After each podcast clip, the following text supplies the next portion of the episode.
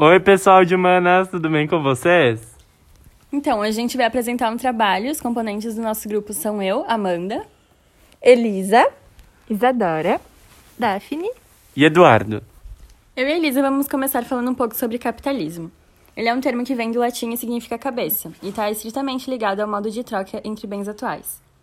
Apesar dos debates entre os historiadores sobre o surgimento desse sistema atual, a maioria deles considera que ele surgiu entre os séculos XIV e XV, justamente durante a crise do feudalismo, quando o poder da classe burguesa se intensificou dominando as relações econômicas. Mas quando isso se tornou mundial, isso foi através de, das grandes navegações e principalmente após a primeira Revolução Industrial, quando as indústrias começaram a surgir e eram conduzidas por um proprietário, que controlava a mais-valia produzida pelo trabalhador. De volta à atualidade, é fato que o sistema capitalista atual é distinto do existente entre 1760 e 1840. Porém, ainda assim, os seus princípios continuam os mesmos. Propriedade privada dos meios de produção, economia de mercado, sociedade dividida em classes, que daí então tem a burguesia e o proletariado, e também o lucro. Ou seja, você pode escolher entre ser proprietário de uma indústria ou de nada, e se escolher a primeira opção, será de sua responsabilidade regular seu próprio negócio, não do Estado, e dessa forma será considerado da classe burguesa, tendo o papel de gerar lucro, acumular capital e explorar o, pro o proletariado. Em contraponto com essa exploração, existe o socialismo, que apresenta ideias distintas, resultando em conflito político-ideológico que ascendeu em 1947 e é conhecido como Guerra Fria.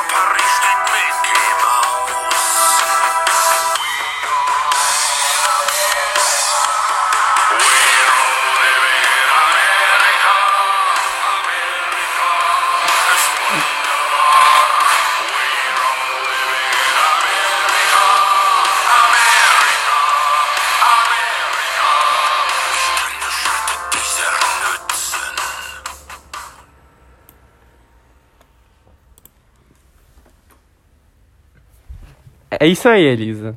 No século XIX, Karl Marx e Friedrich Engels elaboraram a teoria do comunismo, sendo ele o inverso do capitalismo, ou seja, o Estado tendo o controle dos meios de produção para diminuir a desigualdade vigente de uma sociedade capitalista. Isso, Dudu. A teoria comunista foi de vez implantada na União, na... na União Soviética a partir da Revolução de 1917 estabelecendo uma guerra ideológica entre capitalismo e comunismo mundo afora no século XX. Esse fenômeno tem como nome Guerra Fria, onde as duas maiores potências mundiais da época, os Estados Unidos e a União Soviética, tentavam disputar quem era mais forte e possuía a melhor tecnologia disponível para a época. A Guerra Fria começou logo após a Segunda Guerra Mundial, em 1947, e durou até o ano de 1991, quando a União Soviética deixou de existir, abrindo espaço para o capitalismo nos antigos territórios do país e, estabele e estabelecendo os Estados Unidos como a superpotência mundial e ganhadora da disputa ideo ideológica. Mas será que mas será que o comunismo acabou de vez? Não, não acabou.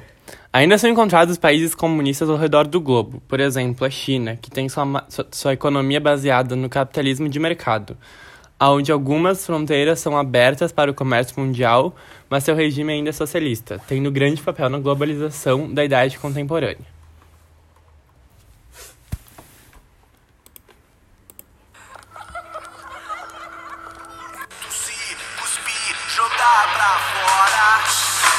Pra vender os carros.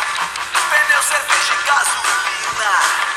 Cabeça pra usar boné e professar a fé de quem patrocina.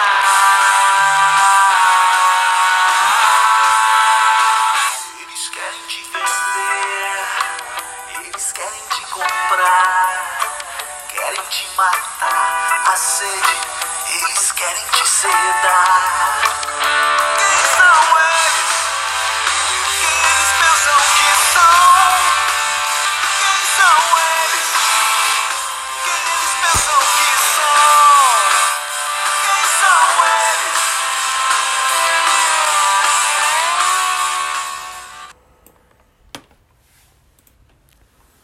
A globalização é um assunto muito importante presente na geografia. E sobre ela, é interessante pensar como é difícil marcarmos uma data para, para caracterizar o seu início. Sim, e por isso mesmo é legal a gente imaginar que a globalização é um processo que se torna muito mais relevante após a terceira revolução industrial, pois foi ela que trouxe as tecnologias necessárias para a globalização de fato acontecer, ou seja, o avanço do transporte da comunicação. Mas não podemos esquecer também da influência da Guerra Fria na globalização, não é? A Guerra Fria contribuiu para o avanço do capitalismo, ou seja, a abertura de novos mercados. Isso mesmo, e é justamente nesse sentido que as empresas acabaram se tornando cada vez mais transnacionais, buscando reduzir os seus custos, se instalando em países subdesenvolvidos, ao mesmo tempo que buscaram novos mercados, expansão dos negócios. Por isso, uma característica também marcante desse processo é quando grandes empresas começam a comprar empresas menores ou quando a fusão de grandes empresas que se unem para dominar determinados mercados. Isso, vale lembrar que uma característica também bastante relevante é a formação dos blocos econômicos, ou seja, a associação de vários países a fim de formar um mercado regional comum através de facilidades tarifárias, como as áreas de livre comércio entre os membros. É, mas não é bem assim. Temos que enxergar também que a globalização traz alguns aspectos negativos, como, por exemplo, uma maior concentração de renda e de tecnologias nas mãos dessas grandes transnacionais. Além disso, as, re as redes legais.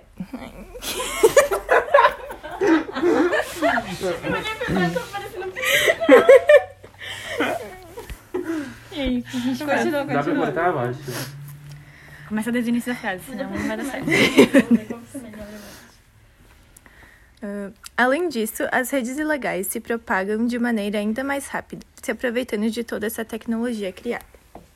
Bem colocado. É importante lembrar também que os mercados têm se tornado cada vez mais monopolizados. Em outras palavras, é quando as empresas grandes vão quebrando as empresas menores e dominando determinados setores, o que se torna muito ruim para o mercado consumidor. Justa. Ai, Amanda, o que foi isso? É uma conversa, gente. Tá. Pera, não, deixa eu começar de novo. Bem colocado. É importante lembrar também que os mercados têm se tornado cada vez mais monopolizados. Em outras palavras, é quando as empresas grandes vão quebrando as empresas menores e dominando determinados setores, o que se torna muito ruim para o mercado consumidor, justamente pela diminuição das opções e um possível aumento nos preços, fato que vemos nos dias de hoje.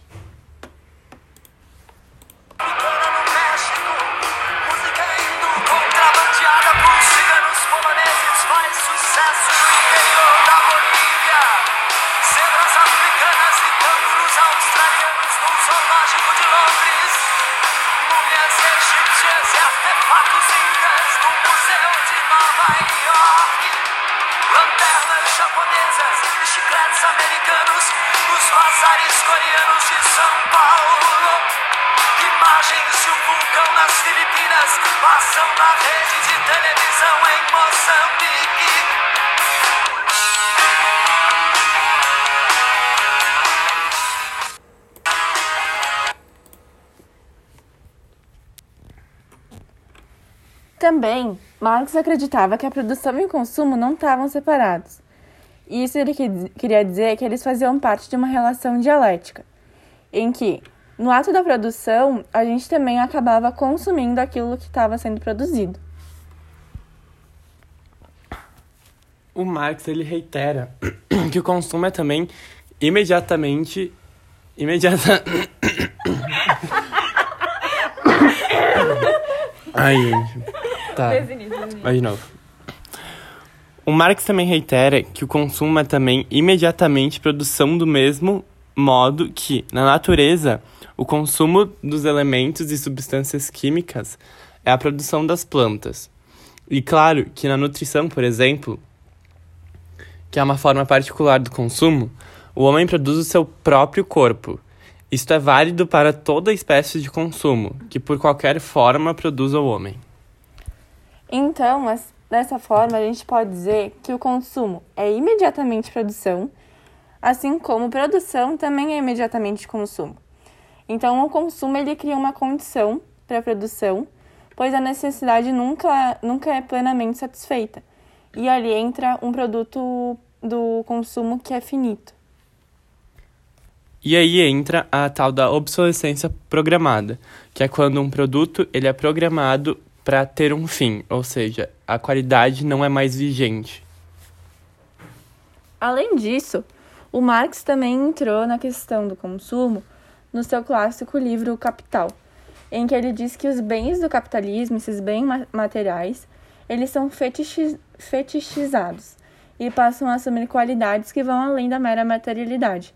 As coisas então elas são personificadas e as pessoas são coisificadas. Em outros termos, um automóvel de luxo, uma, ma- uma mansão em um.